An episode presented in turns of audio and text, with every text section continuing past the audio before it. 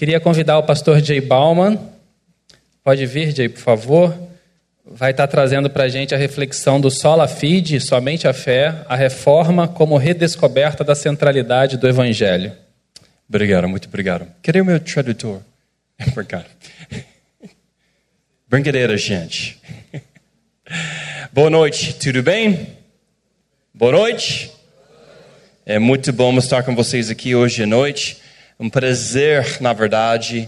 Ah, eu sou um grande fã da ETR, desse trabalho importante que eles fazem de preparar homens e mulheres para o ministério, para crescimento espiritual. Alguns de vocês podem saber disso, mas quando eu mudei, quando eu me mudei para o Brasil em 2009, eu passei dois anos e meio ah, na igreja onde ETR se baseou, né, a Igreja Presbiteriana da Barra da Tijuca, antes de começar a nossa igreja, a Igreja Redentor, onde atualmente estou pastoreando, e também a Union Church, onde ETR atualmente é. Uh, então, é um prazer estar com você esta noite e ver alguns amigos que eu não tenho visto em algum tempo.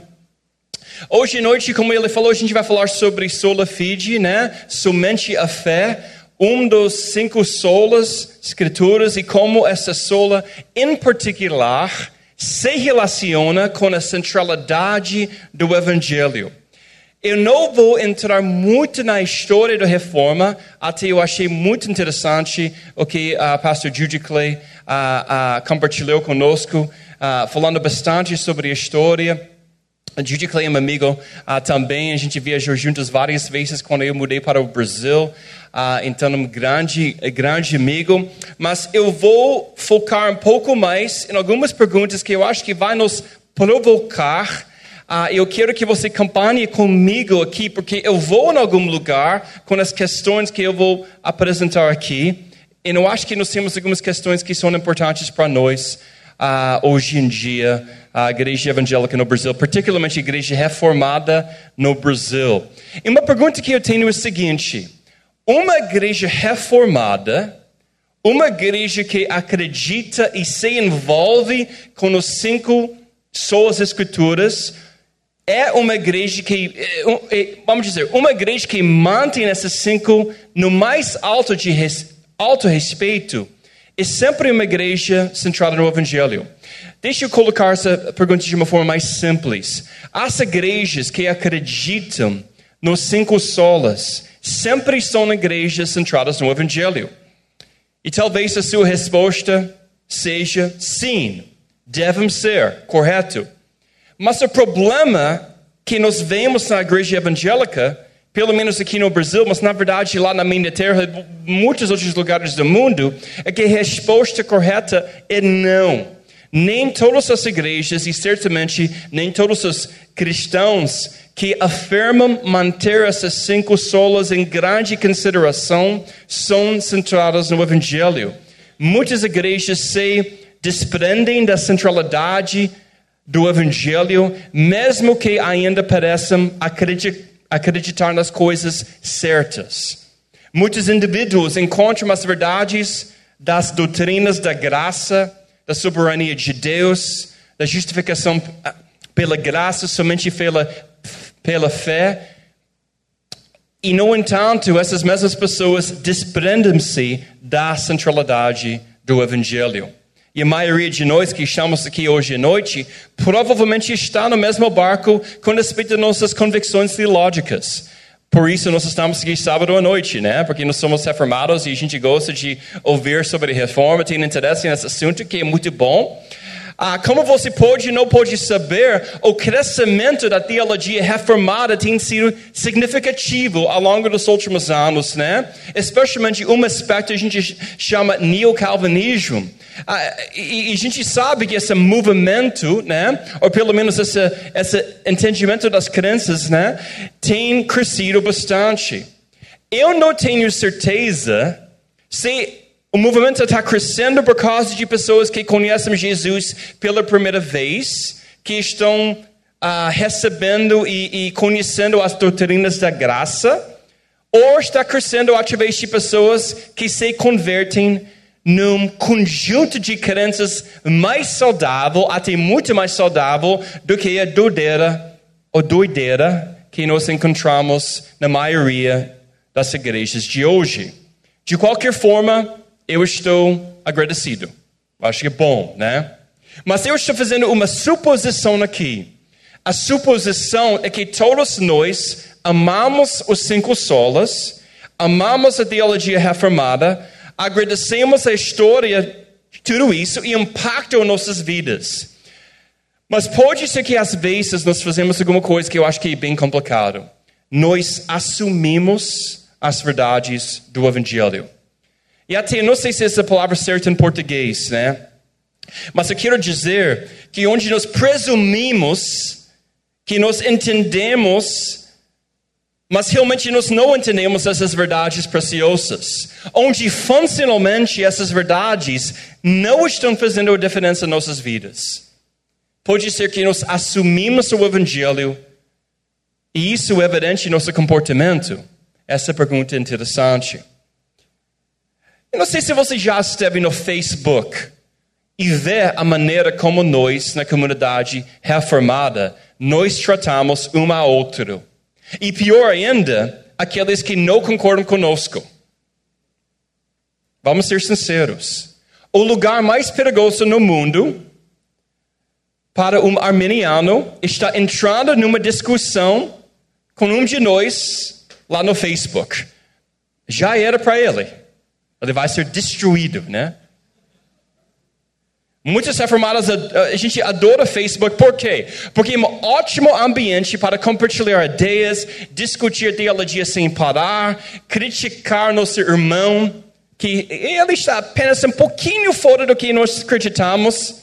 Amamos Facebook porque preferimos ver os comentários sobre, sei lá, o que está acontecendo com a igreja do Tim Keller, com alguma dança uh, doida, ou, ou discutir sobre missão integral do que talvez sair, compartilhar o evangelho, evangelizar, construir relacionamentos, lidar com pessoas cara a cara. Nós temos uma reputação complicado. Não, temos a reputação de ser os, o mais amigável das pessoas. É triste dizer, mas muitos de nós, uma vez que aprendemos e sabor, saboraremos a palavra, né? Saboreemos, whatever. Obrigado. As doutrinas de graça, nós tornamos as pessoas mais malditas, mais sem graça.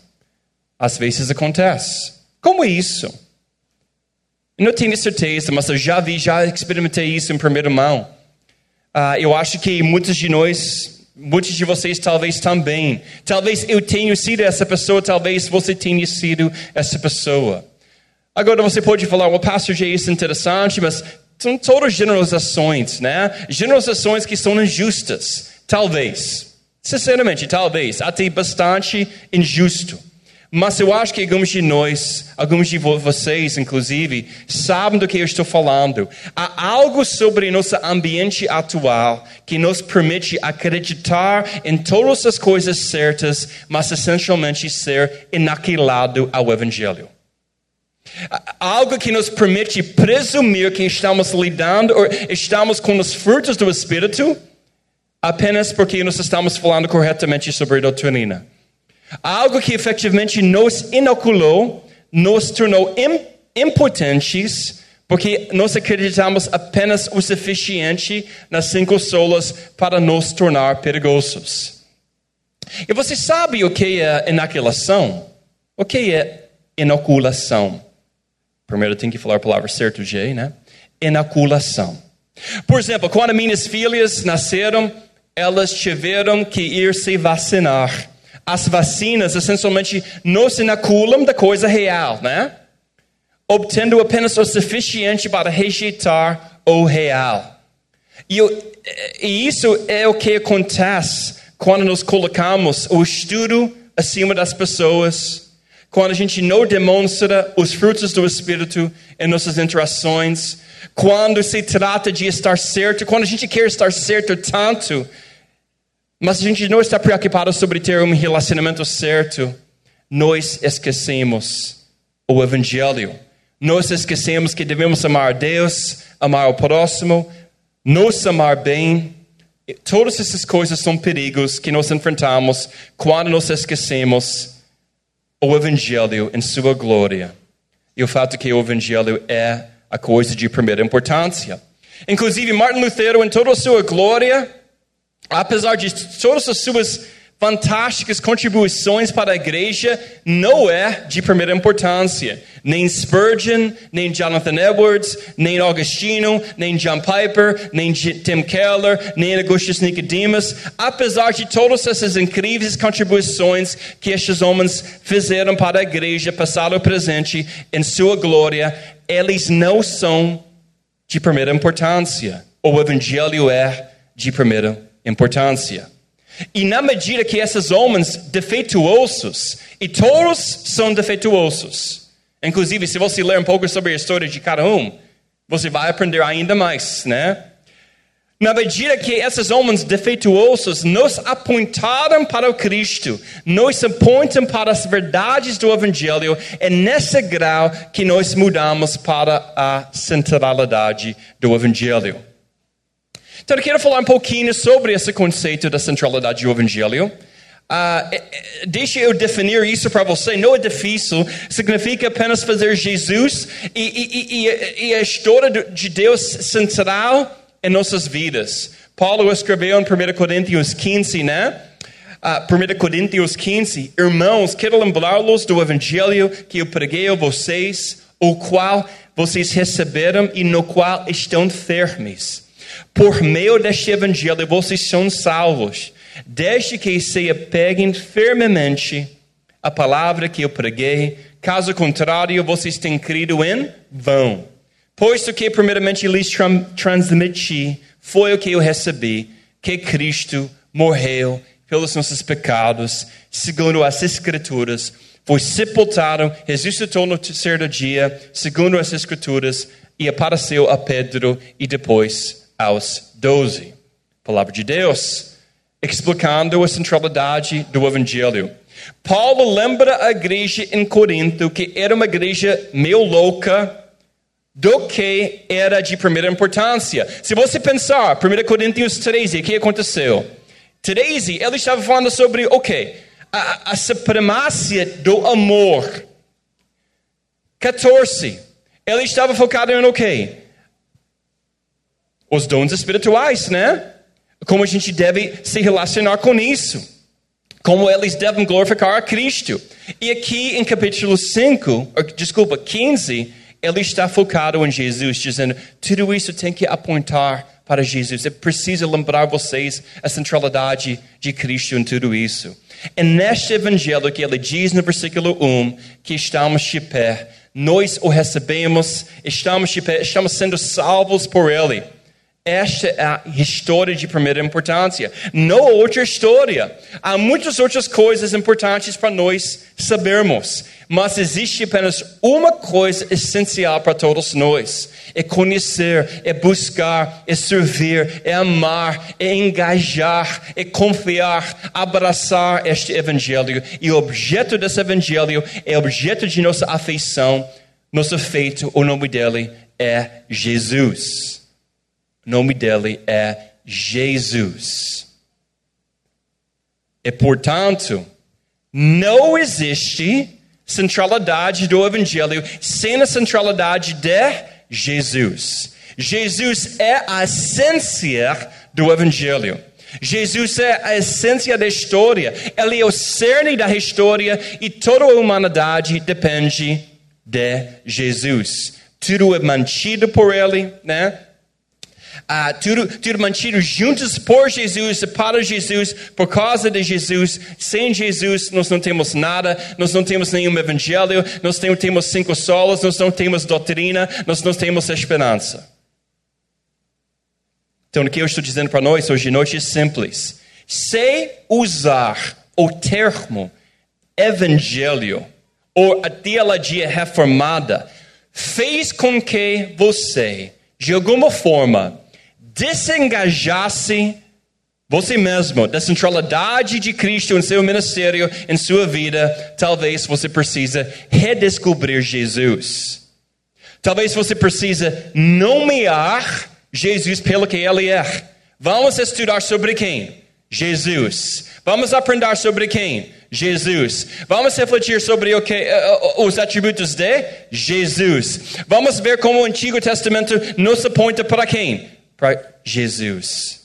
Se você precisa substituir o termo evangelho com Jesus para reencontrar você uh, sobre a centralidade dele em tudo, essa promessa dele em tudo, está tudo bem. Não deixe que nada te distraia da centralidade de Cristo em sua vida. Nunca deixe que até o estudo de teologia fazer com que você se desvie do objeto do seu afeito. Faz sentido?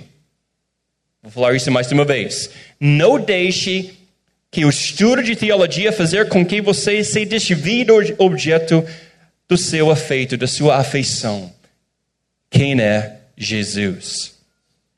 Eu me pergunto se parte do papel de Satanás nesta terra é apenas manter os crentes distraídos o suficiente para tornar eles impotentes, uh, ineficazes Satanás sabe que nenhum de nós vai voltar para casa hoje à noite e construir um altar para ele em nossa sala de estar. A gente não vai fazer isso.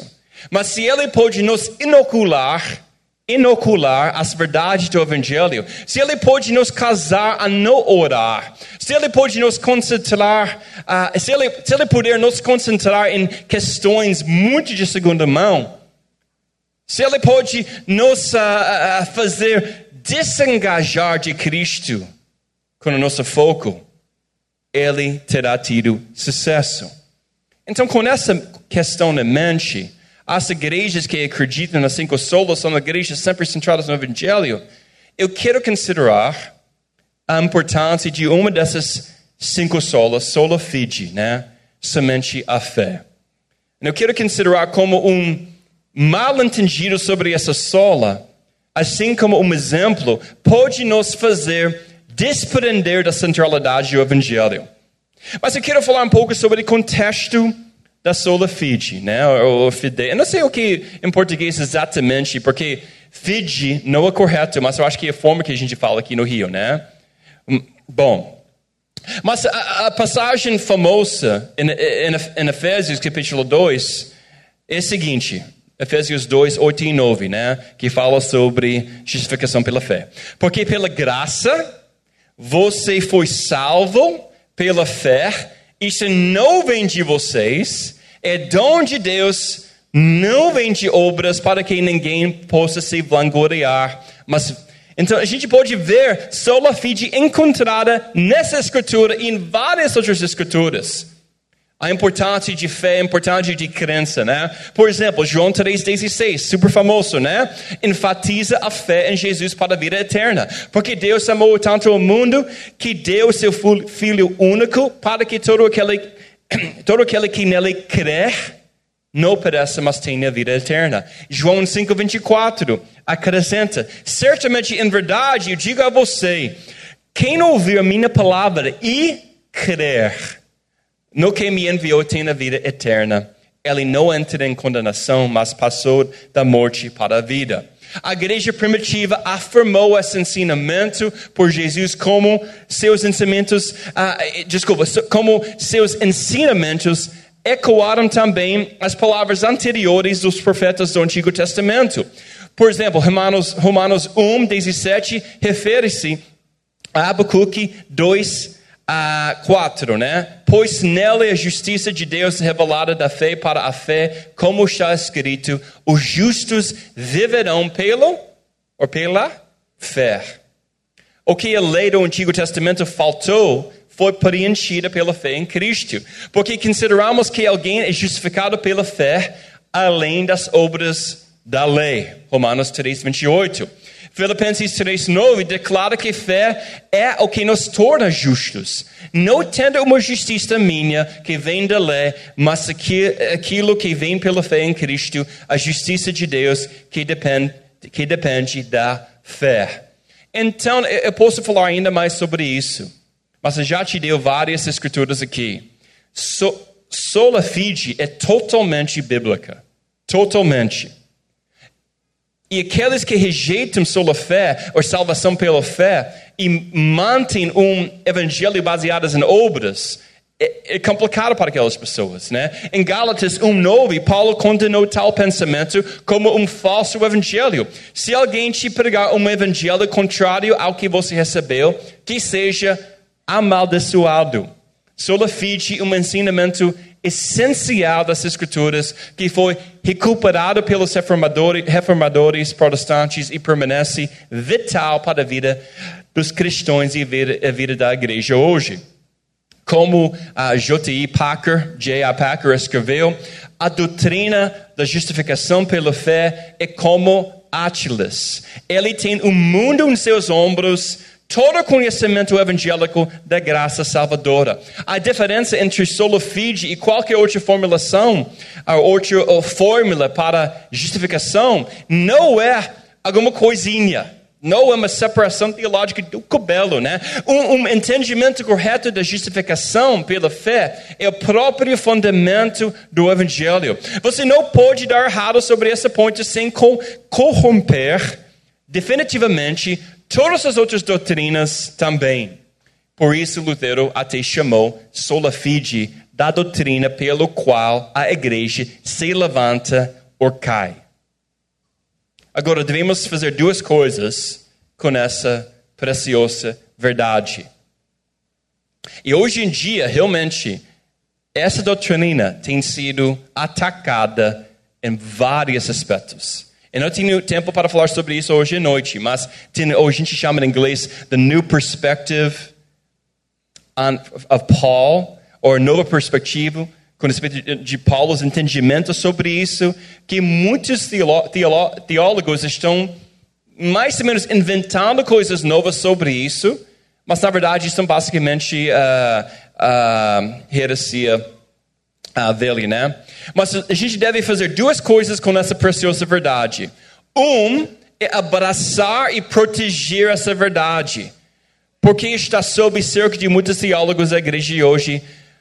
Mas a outra coisa é não, ser, não deve ser naquela incompreendendo a essência dele, fazendo nós afastar do evangelho. Eu vou explicar isso um pouco melhor uh, daqui a pouco.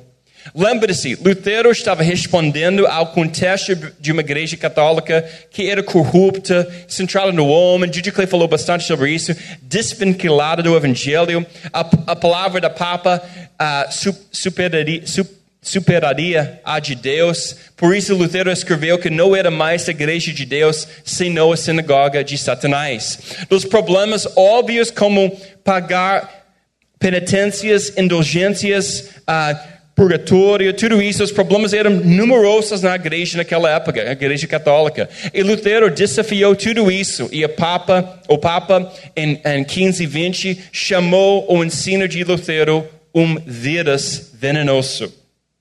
Então, a essência do ensinamento de Lutero era que nossa justiça se encontra somente em Cristo, somente pela graça, somente pela fé, que nossa justiça, nossa salvação não podem ser conquistadas, que o Evangelho é, pela nossa própria força, que o Evangelho é central e tudo isso é verdade.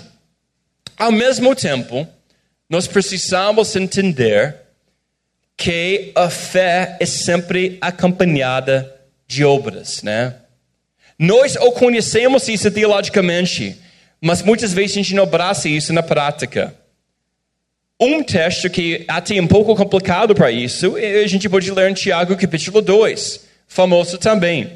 De que adianta, meus irmãos, alguém dizer que tem fé se não tem obras? Acaso a fé pode salvar-lo?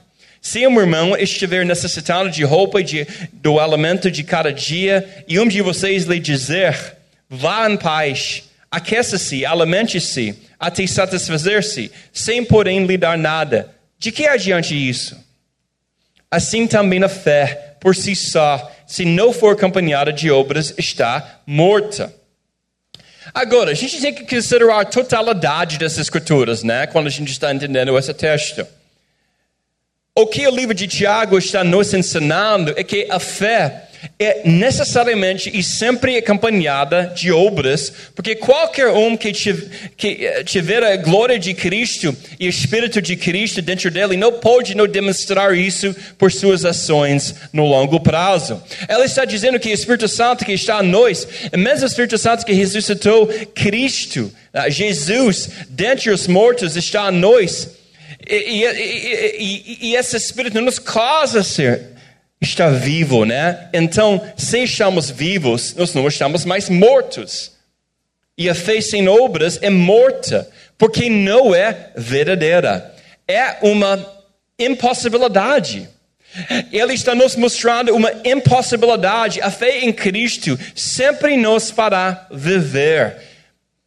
Para, vivo para cumprir os propósitos, vivo para a fazer boas obras, vivo para disciplinar outros, vivo para ir às nações. A fé em Jesus, pela sua própria natureza, nunca pode estar morta.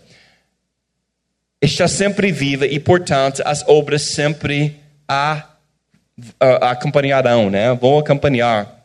Então, se um crente, se um cristão nunca tem evidência de obras de Deus em sua vida, talvez, talvez a questão não é sobre essa questão de fé, mas a questão se ele tem sido até regenerado, entendeu? É, é, é, talvez estão tão conectados, né? Dependendo dos nossos entendimentos sobre outras salutas, tudo isso.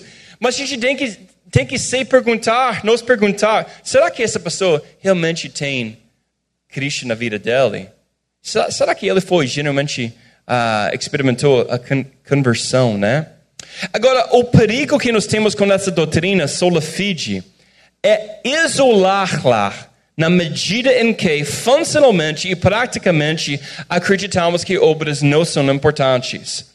Ao proteger a justificação pela fé, às vezes nós podemos desvalorizar as obras porque nós queremos ter certeza. Estou falando sobre para a comunidade reformada aqui. Não estou falando de pessoas fora, entendeu? Eles precisam aprender outra coisa. Mas, ao proteger a justificação pela fé, às vezes podemos desvalorizar as obras na maneira que a gente faz isso, porque nós queremos ter certeza de que todos sabem que é somente pela, por fé e graça que nós somos salvos. Bom, a gente precisa proteger isso. Mas quando desvalorizamos pra caramba, me perdoe pela essa expressão, não sei se é ruim ou não. Tem muito lá que eu aprendi aqui na rua, não sei o que é bom, o que é ruim, sinceramente. Mas quando desvalorizamos as obras, nós desvalorizamos o Criador. Porque a Bíblia diz que nós somos a obra de Deus, criado em quem?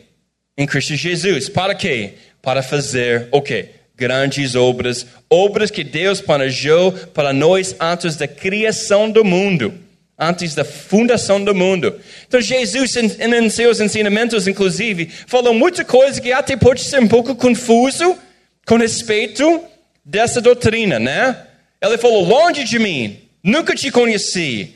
Quando ele estava se referindo às pessoas que nunca visitaram ele na prisão, nunca o alimentaram, nunca, vestiram, eh, nunca ajudaram, não cuidavam. Esse é um remédio difícil para a pessoa que acredita que as obras não são importantes. As obras são incrivelmente importantes. Quando desvalorizamos as obras, especialmente obras que têm motivação sincera, nós desvalorizamos o Criador. Às vezes, uma maneira que a gente faz isso é tratar o ministério de misericórdia como alguma coisa sem importância, tratando certos ministérios como de segunda classe, porque eles eles parecem ser apenas obras. Ao criticar os ministérios que se concentram na ação social, porque a gente acredita que às vezes eles ensinam a justificação por meio de obras, né? Olha aquela galera lá, eles acham que eles estão ganhando a salvação deles. Tenha certeza que realmente é, é, essa questão, no fundo do fundo do coração de cada um deles. Tudo isso pode fazer com que uma igreja veja o evangelho como apenas algo que vem do púlpito. Eu acredito que a pregação é central. E alguém, alguns de vocês que me conhecem sabem que eu acredito nisso, né? Mas a propagação do evangelho está ligado, ou ligada, ao testemunho da igreja e seus discípulos, e para, eh, por causa disso as obras são extremamente importantes na, na espalhação, se isso é uma palavra, divulgação do evangelho. Eu não estou desvalorizando a proclamação, mas a proclamação não se limita ao púlpito. Deus usa boas obras para a sua glória. Nem todas as obras são por pessoas que acreditam em obras para ganhar a salvação delas. Muitas obras são resultados de pessoas que amam profundamente Jesus. E essa deve ser nossa motivação, certo? Amar profundamente Jesus. Porque quando nós amamos Ele, queremos fazer boas obras. É a nossa motivação. Aceitamos o fato de que nossa justificação é somente pela graça, somente pela fé. Não confundimos a justificação e a santificação. Não confundimos isso. Nós não acreditamos que nossas obras nos levam ao céu, enquanto também entendemos que a fé, a fé sem obras está morta.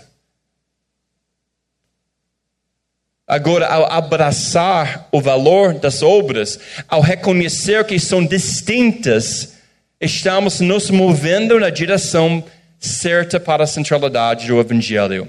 Esta é uma observação de Sola Fide. Mas a gente não deve esquecer a outra observação, que Deus nos chama a abraçar plenamente que nossa fé está totalmente em suas mãos. Que o seu Espírito nos escolhe, nos liberte, nos liberta da prisão em quem nos encontramos. Então, eu vou fechar hoje à noite com uma ilustração sobre isso. Né? Tem, sei que nós, algumas pessoas aqui da minha igreja que já ouviu isso, mas too, too bad, I'm sorry. Mas uh, a minha esposa e eu, me perdoe, gente, né? Eu não sei que, Gigi Clay sabe disso, o pregador que sempre está pregando em outro lugar, ele tem um benefício. Ele pode pregar a mesma mensagem em todo lugar. Gente, fantástico. Mas para nós que pregam um, duas, três vezes por semana, sempre temos que desenvolver alguma coisa, né? É bom, é bom para nós. Estou com ciúmes, né? Então, minha esposa e eu, a minha esposa brasileira, né, a Luciane, tivemos o privilégio de viajar para o Caribe para comemorar 10 anos de casamento. Foi uma espécie de viagem de nossos sonhos, né? A gente foi para Aruba, ok? Nós só queríamos algum tempo de, de uh, inatividade juntos, sem as crianças, deixávamos nossos filhos lá aqui e foram cinco dias fantásticos juntos. E eu estava muito ansioso para para comer comida lá da minha terra. Enquanto eu estava lá na minha terra, a gente estava na Aruba e tinha esse restaurante chamado Olive Garden. Ok? Alguns de vocês que já visitaram a minha igreja, minha, não, não, igreja, mas uh, minha terra já conhecem, né? Havia um Olive Garden lá na ilha. Eu fiquei muito empolgado porque fazia mais que um ano e não comia nesse restaurante lá nos Estados Unidos. Então, olhei para meu celular, né? Olhei para Waze, né? Que eu estava usando. E com certeza Olive Garden apareceu lá. E também o, o cara da, que alugou o carro para mim falou: Não, tem Olive Garden aqui sim, no outro lado da ilha. Tudo bem. Estávamos à procura de explorar a ilha. Tivemos um carro muito tempo sem crianças, então vamos lá, vamos, vamos dirigir para lá. Agora, eu devo confessar que eu achei um pouco estranho, pouco estranho que esse restaurante seria 45 minutos de distância da área turística. Mas, tudo bem. Eu presumi que havia provavelmente uma outra área turística tão longe.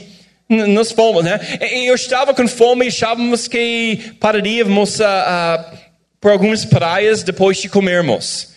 Quando a gente estava aproximando do Olive Garden, de acordo com o Waze, eu comecei a ver alguma coisa estranha lá. Né? A sensação que não. Eu tinha a sensação naquele momento que não havia um Olive Garden lá. Atravessamos alguns bairros, vamos dizer, mais difíceis, né? e vários estaleiros de petróleo e várias fábricas. Não havia um restaurante de cadeia por milhas, né?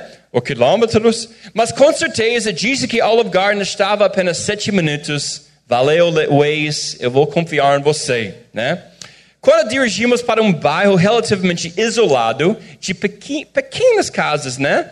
Waze disse que faltava apenas um minuto para chegar ao nosso destino. E eu disse para Luciane, Luciane, não pode haver um restaurante aqui no meio de nada. Tenho certeza que não tem restaurante aqui. E com com certeza, nós chegamos lá, no meio de nada, havia uma pequena casa com uma grande, uma grande placa no exterior falando Olive Garden. Eu não, eu não, tenho certeza do que era, mas não era um restaurante, com certeza. Pior ainda, ficamos pelo menos 30 minutos de qualquer restaurante. Então, nossos planos definitivamente teriam que mudar. Estamos preparados para, para parar num, num praia, então decidimos para explorar uma praia chamada Baby Beach. Ok? Baby Beach. Eu nem sei como a gente achou essa praia. Só sei que foi um presente. Areias brancas, macias Ondas suaves nos aguardavam nessa praia. A água mais azul que eu já vi na minha vida. Não estou exagerando.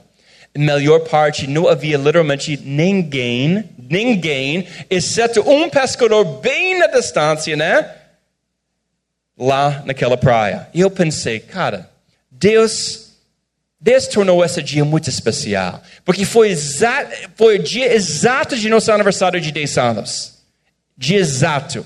Tivemos o privilégio de desfrutar criação da maneira mais fantástica possível no próprio dia em que nos casamos há 10 anos atrás. Melhor ainda, nós nunca teríamos encontrado esse lugar se não estivéssemos perdidos procurando esse restaurante. Deus criou, presta atenção, Deus criou as condições perfeitas para que possamos experimentar um dia maravilhoso. Então, enquanto a gente pulava lá na água, relaxamos um pouco nessa praia, depois caminhamos pela praia, começamos a achar um pouco estranho que ninguém estivesse lá, né? Estava deserto. E até minha esposa carioca, depois de sair do carro, disse, cara, gente vai ser assaltado aqui. disse, Calma, baby. Não tem ninguém aqui. Nada vai acontecer com você, né? 42 anos no Rio de Janeiro vai fazer isso. Então, a gente, é, é, é, a gente olhar para cima, a gente, a gente olhar para cima, a gente está vendo essa enorme prisão. Era uma prisão absolutamente enorme no lado da colina que deixava a praia e o mar, né? Enquanto eu estava aqui na praia, lendo essa, ou, ou vendo essa praia super bonita, e também olhando para cima, vendo essa prisão, eu pensei, eu pensei por um momento, imagina todas as pessoas, todos os homens que estão lá na prisão, com vista para uma das mais lindas praias que eu vi na minha vida, uma das mais belas paisagens naturais que eu já vi. Eles nunca vão poder experimentar o que está do outro lado daqueles enormes muros enquanto estiverem lá. Na verdade, eles provavelmente nunca poderão ver a beleza que está do outro lado. E, amigos, essa ilustração é cheia de analogia, né? Na verdade, é, é, é, em, em alguns aspectos, às vezes nós achamos que nossas boas obras nos levam no lugar certo. Mas na verdade, Deus planejou tudo, né? Deus planejou tudo. Ele sabia onde a gente estaria. Ele, nos, ele está nos liderando, apesar de nosso entendimento, ou nossa uh, convicção que a gente sabe exatamente onde a gente vai. Deus está guiando. Ele está nos guiando o tempo inteiro. Mas pensa nas pessoas naquela prisão. Pensa em pessoas que não aceitam que a sua justificação, a sua justiça é somente pela fé vem pela graça. Essas pessoas nunca vão experimentar a beleza daquela praia. Eles nunca vão poder experimentar a beleza e a esperança que ultrapassa toda a beleza e esperanças deste mundo que é Cristo. Eles são presos sem Jesus. Eles pensam que suas obras e suas escolhas são suficientes para levá-las ao céu. Eles estão presos na prisão, trabalhando. E tudo que eles sabem é o que está dentro da, da cela, né? Os, dentro dos muros da prisão em que se encontram. Poderia ser uma prisão para seus desejos, apetites, sonhos. Independentemente dos seus ídolos, eles se aprisionam. E não são apenas os incrédulos que vivem presos ali. Há também fiéis lá, crentes. Estão focados em coisas terrenas. A esperança deles não está no céu. Eles estão confiando em suas obras. Mas a verdadeira esperança de Deus é muito maior do que tudo isso. Ele quer que nós sejamos conformados na imagem de Cristo e entender que nossa fé é completamente nas mãos dele. Isso que, isso que significa ter solo fide, conduzindo você para a centralidade do Evangelho. Ele quer que você tenha uma mente celestial. Ele quer que essa preciosa doutrina te conduza à doxologia. Cantar para Ele, amar Ele, abraçar Ele, compartilhar Ele com os outros. Ele quer que te conduza para trabalhar para os seus propósitos, para se concentrar em Cristo acima de tudo. A esperança do céu, a esperança de Cristo é o que me sustenta e deve ser também o que te sustenta. Devemos perseguir, conhecer a beleza dessa praia mais do que explorar todos os cantos da prisão. Temos um passe para sair da, da prisão, né? O Espírito Santo, né? O fato que nós, nós temos sido regenerados. Por que viver na prisão trabalhando para a sua salvação quando o seu cartão de cidadania lhe dá o direito de deixar a prisão em que se encontrou e explorar, explorar a ilha de maior alegria e a beleza que o Senhor preparou para você. Então, para nós, eu acredito que a maioria de nós sabemos que nossa salvação, nossa justificação é pela fé, não pelas obras, né? Mas alguns de nós talvez ainda está no meio, né? Nessa prisão, confiando só um pouquinho em nossas obras. Só um pouquinho. Eu quero te lembrar, sola sola fide, né? E Deus está dizendo, traga tudo isso para mim todo o seu pecado, vergonha, todas as suas obras. Será que nós estamos somente seguindo Jesus à luz dessa doutrina? Porque a gente pode falar sobre a beleza dessa praia, podemos cantar sobre isso, podemos descrever uma outra durante o dia inteiro sobre isso. Mas se ainda nós estamos vivendo numa cela de prisão, trabalhando para nossa salvação, nas quatro enormes paredes de uma prisão, a gente não tem tanta esperança. A gente precisa sair e ver a beleza que é Jesus Cristo. Jesus é o centro do Evangelho. Graças a Deus, a gente não precisa trabalhar para as nossas a gente não precisa trabalhar para ganhar nossa justificação. Mas a gente vai trabalhar, a gente vai fazer coisas boas, boas obras porque Ele, Ele merece isso da nossa parte. Amém? Isso que significa, isso que significa cada vez mais ser uma igreja focada na centralidade do Evangelho. Amém? Vamos orar?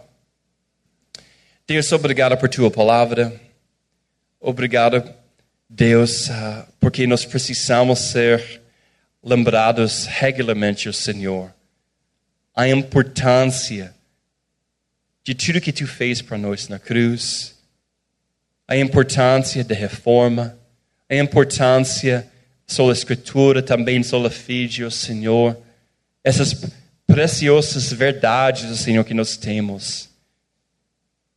Nos agir, Senhor, permite, permite, Senhor, que essas, essas verdades nos causa a cantar, a celebrar, a ser pessoas que estão demonstrando os frutos do Espírito em nossas vidas. E por favor, Senhor, que a gente nunca cai nessa nessa a, a perspectiva de que nossas obras vão nos santificar ao Senhor. Mas tu está completamente acima de tudo. Tu planejou nossa justificação, nossa santificação, nossa glorificação. Tu sabes de tudo, Senhor. Em tudo está nas suas mãos. Em quem a gente pode confiar? Ninguém, exceto Jesus. Amém.